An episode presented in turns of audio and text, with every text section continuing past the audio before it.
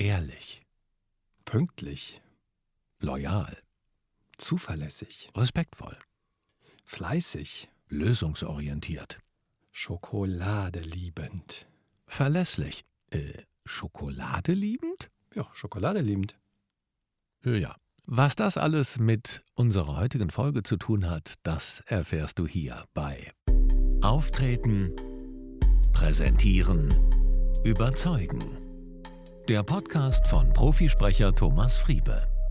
Hallo, schön, dass du wieder dabei bist.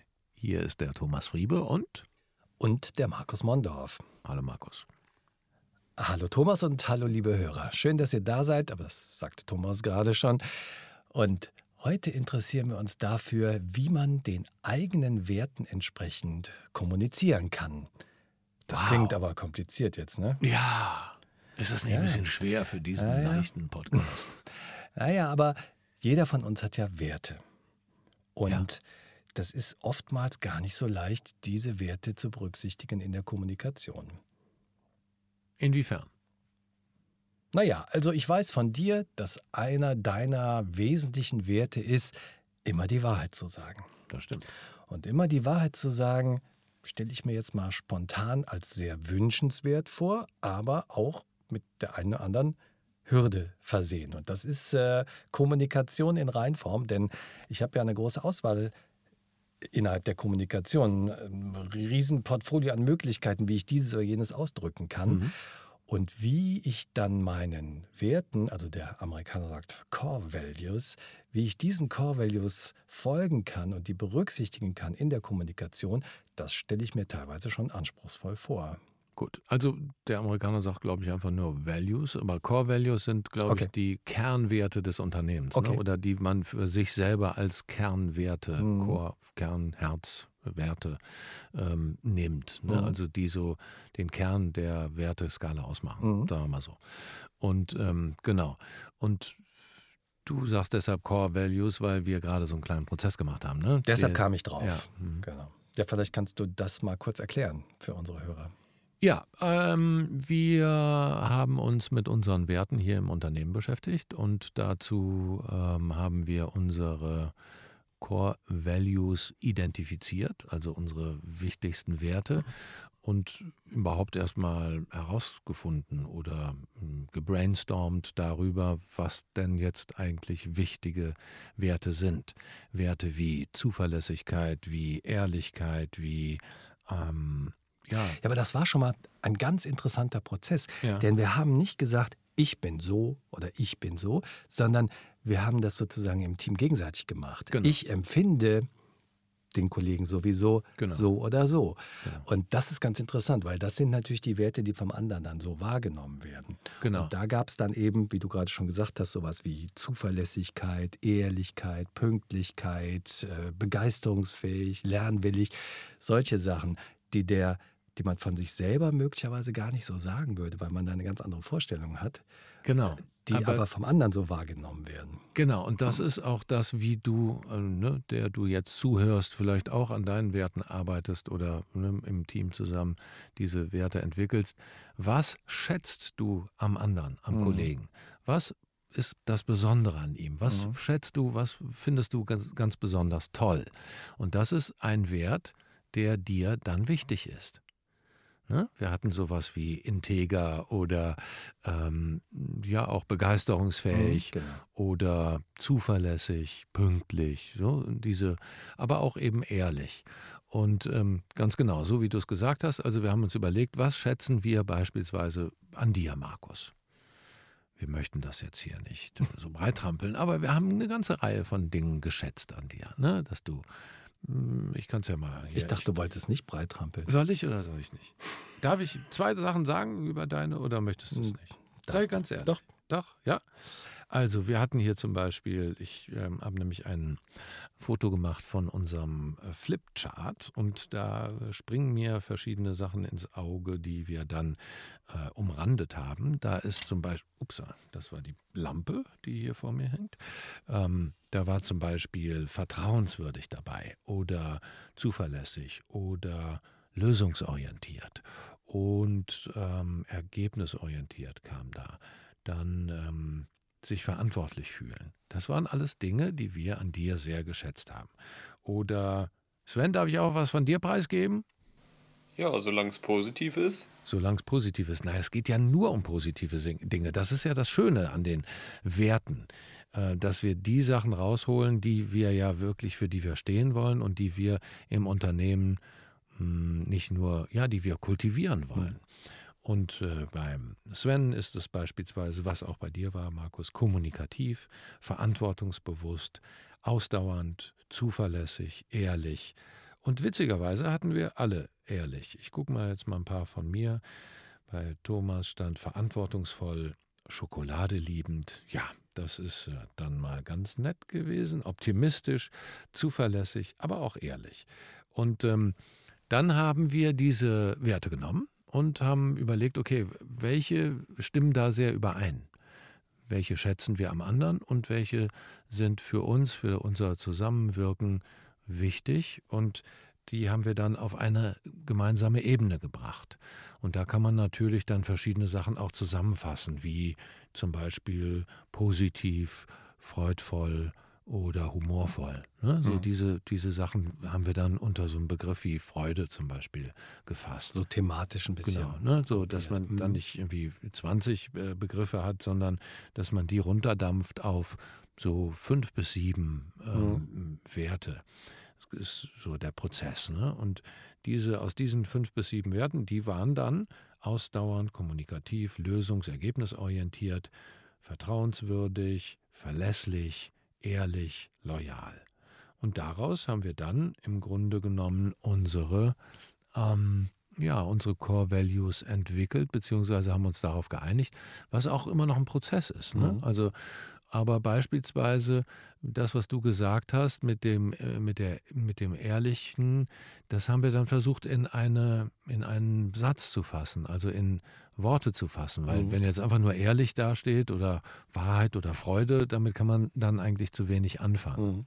Und so haben wir zum Beispiel aus ehrlich, loyal, respektvoll einen Satz geformt, gemeinschaftlich, den wir dann verabschiedet haben. Wir sind loyal und respektvoll uns selbst und anderen gegenüber und sagen immer die Wahrheit. Und das ne, ist dann zum Beispiel ein Punkt, an den wir jetzt anknüpfen können, weil du das Beispiel gebracht hattest. Mhm. Wie sage ich immer die Wahrheit? So, am Telefon beispielsweise, wenn ich zwar vielleicht im Raum bin und es ruft jemand an, vielleicht sagst du es selber, wie die Situation dann ist. Naja, man könnte ja dann sagen, ja, der ist nicht da oder der ist im Termin, könnte man alle möglichen Dinge sagen, die aber im Grunde genommen dann nicht wahr wären. Mhm. Das wäre jetzt keine Lüge im eigentlichen Sinne, aber es wäre halt dann doch irgendwie. Das wäre zumindest nicht, nicht, die Wahrheit, ja. Genau. Und ähm, diese Werte ermuntern mich zum Beispiel darin, zu versuchen, es so zu formulieren, dass die Botschaft rüberkommt, nämlich der ist jetzt nicht zu sprechen, ähm, aber es eben nicht mit einer Unwahrheit zu verbinden. Also, dass ich dann nicht sage, tut mir leid, der ist nicht da, sondern dass ich sage, tut mir leid, der hat gerade keine Zeit oder der ist gerade nicht frei oder da gibt es ja tausend Möglichkeiten. Mhm. Und das ist schon äh, geschärft durch diesen Prozess, indem man sich diese Werte bewusst macht, ähm, versucht man die dann doch viel mehr in den Alltag zu integrieren. Die werden dadurch nicht anders, die Werte, aber sie werden einem bewusster. Mhm. Sie kommen mehr in den Vordergrund. Ja, und ich glaube auch, dass das ein Signal hat nach außen hin, dass man mhm. einfach weiß, der erzählt mir keinen Mist oder so. Ne? Mhm. Und ich finde immer, das sind diese Kleinigkeiten. Ne? Ja, der ist gerade am Telefon. Mhm. So, und das stimmt nicht. So, ne? Das hinterlässt in mir so ein bisschen, ich habe da getrickst. Äh, ne? Also ich muss, das ist jetzt eine Ausrede oder sonst mhm. wie. Und wenn man einfach sagt, der ist gerade nicht frei oder den können Sie gerade nicht sprechen, das ist ja ganz eindeutig, den können Sie gerade nicht sprechen. Nicht. Äh, ne? Gestern war so eine Situation, da hatten wir hier ein bisschen umgeräumt und dann hatte ich stand ich da mit echt äh, dreckigen Staubfingern mitten im Büro und da rief jemand an und das, äh, ne, da hast du, glaube ich, gesagt, der ist gerade nicht frei. Ne?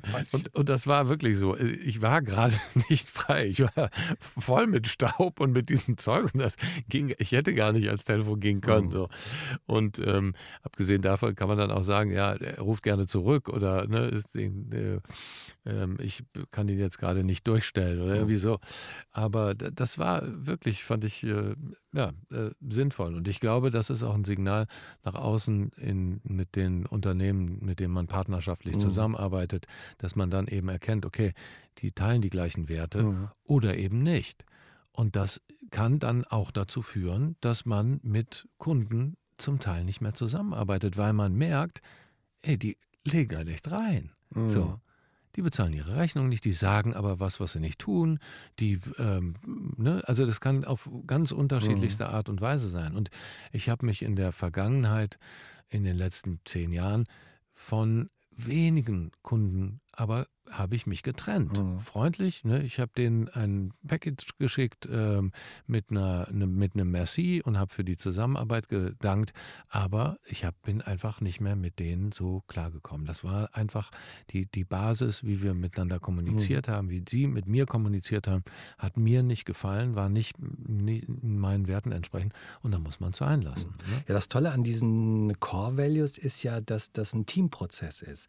Dass das ähm, dann eben auf die gesamte Gemeinschaft, in der man sich befindet, ob das jetzt auf der Arbeit ist oder in einem Verein oder in irgendeiner anderen Gruppierung, ähm, man einigt sich ja auf diese Werte und man, das ist schon auch toll, das spürt man auch ganz schnell, ähm, dass da im Team was passiert. Mhm. Und das finde ich eigentlich das Faszinierende daran, dass ich weiß, ich kann mich auch auf mein Teammitglied verlassen, mhm. denn der teilt diese Werte. Genau, Zuverlässigkeit, ja. was weiß ich, Pünktlichkeit, ja. ist ja egal. Ja, oder lösungs- und ergebnisorientiert, ne, fällt mir hier ins Auge. Wir finden immer die beste Lösung. Oh. Ne? Das heißt, wir geben uns nicht zufrieden mit dem, was wir gerade denken, so, ne? sondern wir sagen, wir finden die beste Lösung. Oh, und genau. wenn das eine Lösung ist, die dir nicht gefällt, dann ist es noch nicht die beste. Oh, genau. so, das heißt, ich muss mich darauf committen und das hat dann natürlich eine andere Energie im Unternehmen. Und das äh, ist, glaube ich, das, was diese, diese Core Values so wichtig macht. Ne? Mhm. Im, Im täglichen Miteinander und in der täglichen Kommunikation. Mhm, genau. Dann können wir uns nicht darauf ausruhen, irgendwie so, ne, aber ne, das machen wir jetzt so und so. Weil dann kann der andere fragen, ist das die beste Lösung? Mhm.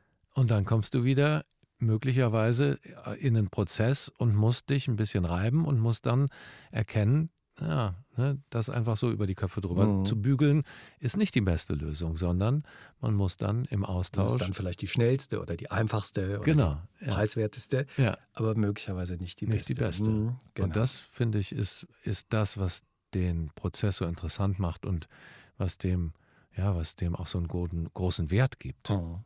wenn man schon über Werte spricht, Values. Genau. Und, und das verändert auch die Kommunikation. Das finde ich das Spannende. Das ist ganz sicher so. Und ähm, was ist aus dem Wert schokoladig eigentlich geworden? Der war nur bei dir. Ja, ja, das war nur bei mir. Das äh, Schokolade. Der hat es nicht ins Team geschafft. Der hat es nicht ins Team geschafft. Der ist für 2020 auch äh, raus aus meiner Nummer. So schöner. Ich Wert. habe mir 2020 eine Schokoladenabstinenz Ehrlich? Hast du dich ja. entschokoladisiert? Ja, Du sagst jetzt äh, ehrlich, als wenn du es noch nicht wüsstest, aber. Nein, ich wollte ich nur meinem Erstaunen Ausdruck verleihen. ja, natürlich. Aber das ist richtig. Ich habe äh, wirklich ähm, mich entschokoladisiert. Das ist ein sehr schöner Begriff. Danke, Markus. Der gefällt mir. Den werde sehr ich aufschreiben. Ähm, ja, ich habe einfach zu viel Schokolade im letzten Jahr gegessen. Ja, ich mag das nicht, wenn man so das Gefühl hat, man ist so von was, ähm, man hat so eine Art Sucht Weißt du so? Und das habe ich dann manchmal so gemerkt. So, ich kann da nicht so zwei Tafeln essen. Ich muss dann fünf Tafeln essen. Nein, Nein, ich kann nicht zwei Stückchen essen, das, sondern genau, ne, dann so ver ver verschwindet dann die ganze Tafel. Und wir reden nicht von 100 Gramm Tafeln, sondern von, von richtigen 300 Gramm Tafeln. Ehrlichen, echten ja.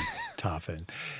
Ich fand das immer sehr schön, aber das ist natürlich ein Gelübde, das du abgelegt hast. Das respektiere ich voll und ganz, denn Respekt gehört ja auch unter anderem zu unseren Werten. Absolut. Um auf den Anfang dieser Folge Podcast zurückzukommen, ähm, mit der Wahrheit. Da würde ich doch ganz schnell gerne noch ein paar Worte zu verlieren. Mhm. Im Grunde genommen ist das ja erstmal ein bisschen erschreckend, wenn man sich den Wert ähm, bewusst macht. Ich sage immer die Wahrheit da denkt man, das könnte ganz schön anstrengend werden. Man will ja keine Menschen verletzen, mhm. man will ja keinen vor den Kopf stoßen. Mhm.